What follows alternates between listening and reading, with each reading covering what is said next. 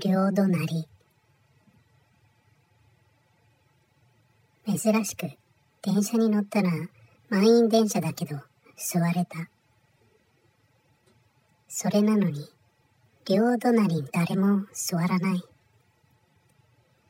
自分がどちらかに詰めて座ればカップルとか座れたんだろうけど疲れすぎててそんなことに気づかず。通に目的地の駅で降りたら改札にいた白人の外国人が両隣何連れてるの？怖いよ怖いよって叫び出して応答した。